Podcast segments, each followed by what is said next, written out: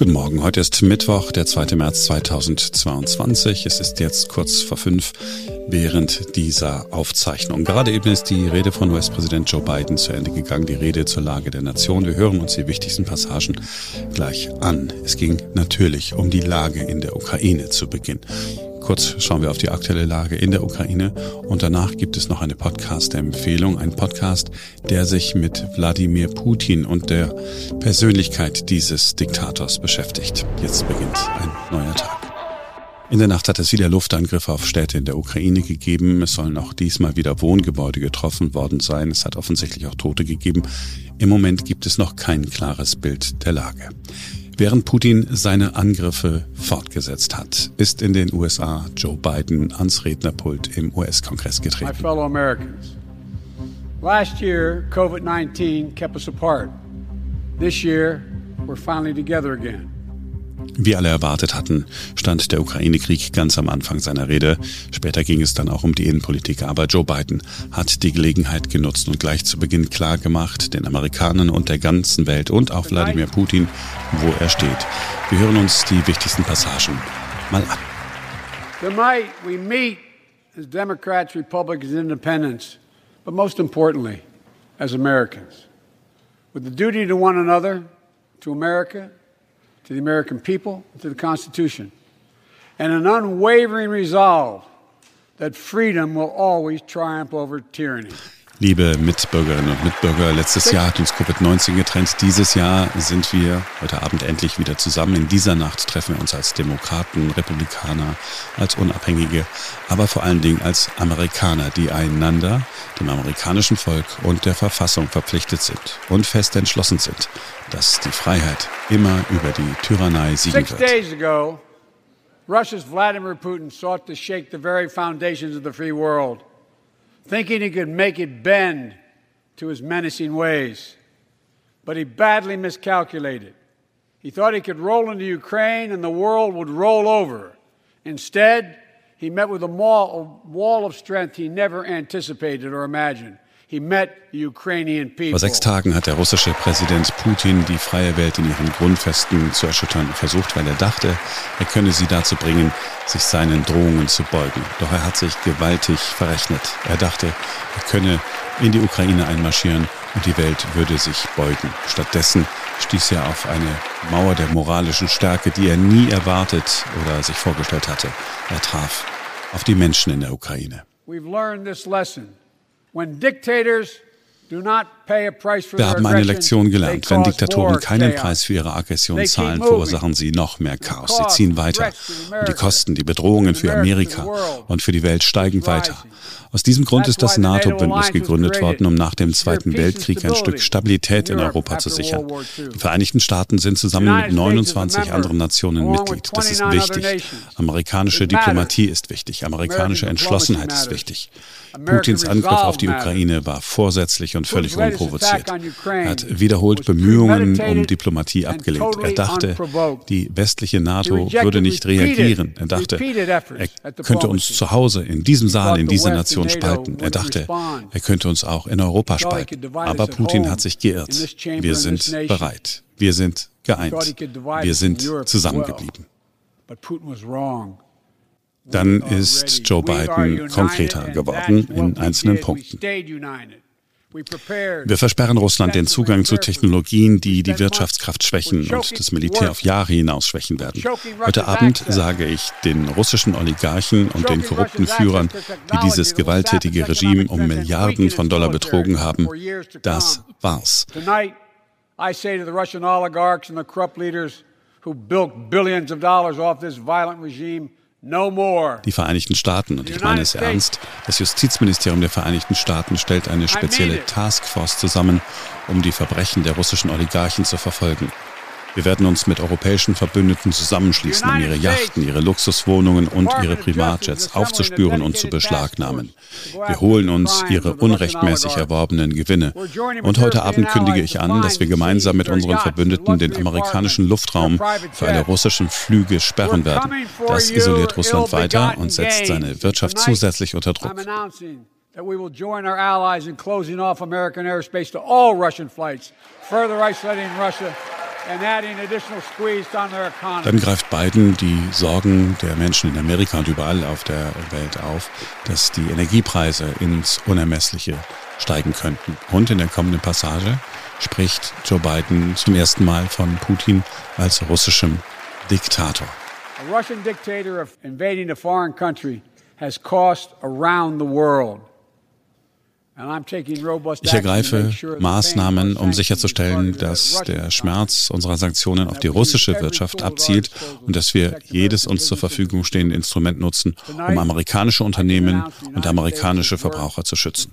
Heute Abend kann ich verkünden, dass die Vereinigten Staaten mit 30 anderen Ländern zusammengearbeitet haben, um 60 Millionen Barrel Öl aus den Reserven in aller Welt freizugeben. Amerika führt diese Bemühungen an. 30 Millionen Barrel werden aus eigenen strategischen Erdölreserven freigegeben. Und wir sind bereit, mehr zu tun, wenn es nötig ist gemeinsam mit unseren Verbündeten.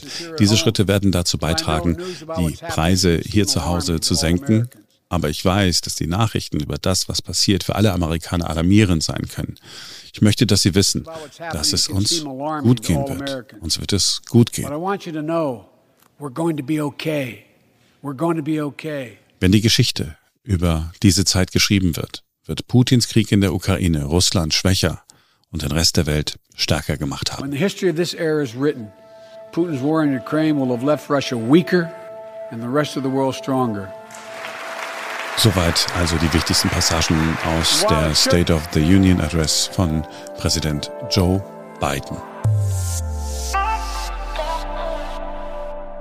Wir haben in der vergangenen Woche schon hier im Podcast ja mit Kai Dirke und Anke Huben gesprochen, den beiden Vorstandsberatern, die sich mit Führungs-, Führungskraft und mit Coaching befassen. Die beiden haben Dirke und Huben den Führungspodcast. Da geht es immer um Persönlichkeiten und Führung. Und sie schauen sich dabei die Hintergründe auch der Menschen an. Also warum handeln Menschen so, wie sie handeln?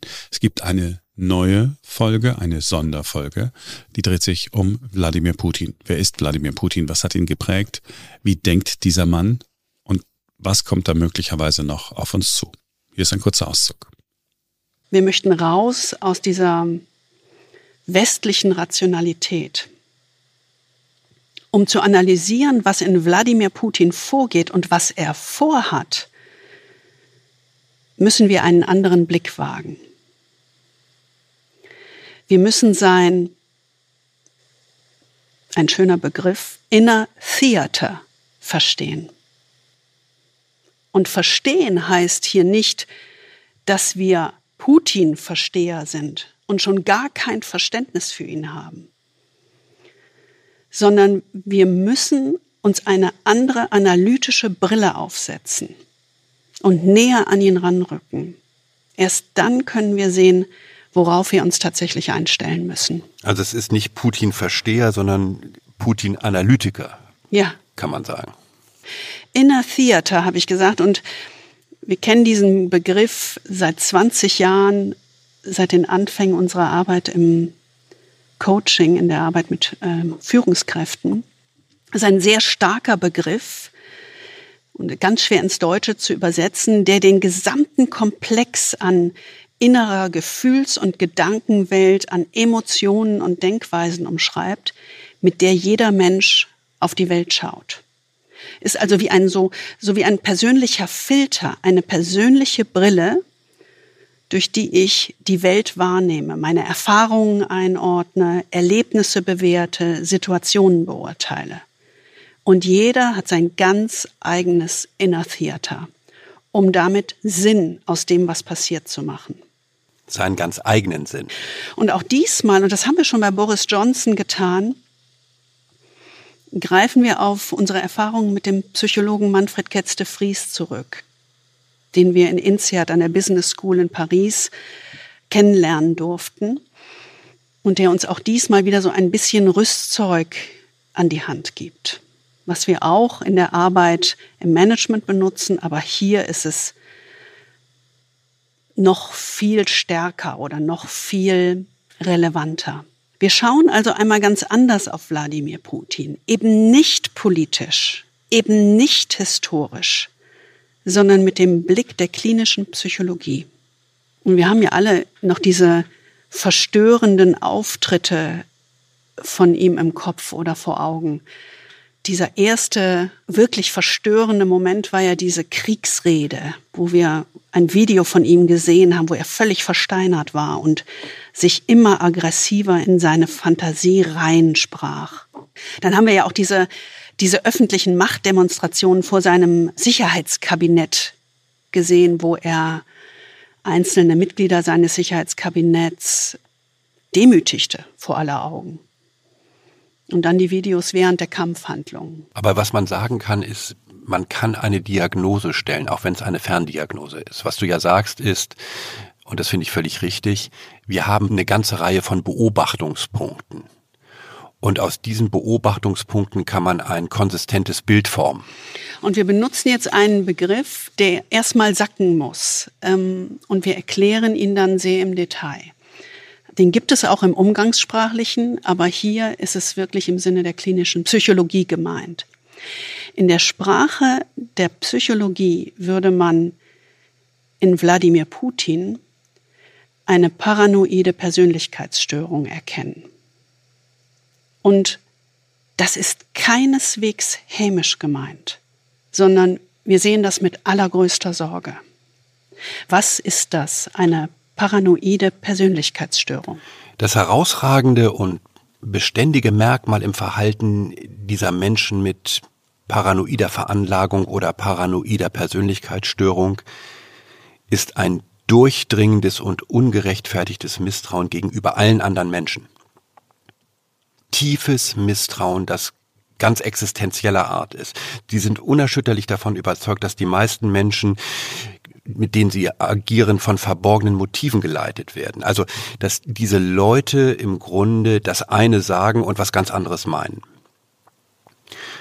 Und die paranoide Weltanschauung besagt eben, dass andere denjenigen, der unter dieser Störung leidet, bei jeder Gelegenheit ausnutzen werden, dass sie verletzlich sind und dass sie sehr, sehr leicht die Kontrolle über ihr Leben verlieren können. Und daraus ergibt sich eben so ein Misstrauen und die Erwartung, verraten zu werden. Also sie erwarten eigentlich immer das Schlimmste von anderen und sind dementsprechend misstrauisch, völlig kompromisslos und oft auf streitsüchtig. Dirke und Huben, der Führungspodcast, jetzt in eurer Podcast-App, habe ich aber auch nochmal in den Shownotes verlinkt. Das war's für heute. Wir sind morgen wieder für euch da, denn dann ist wieder ein neuer Tag.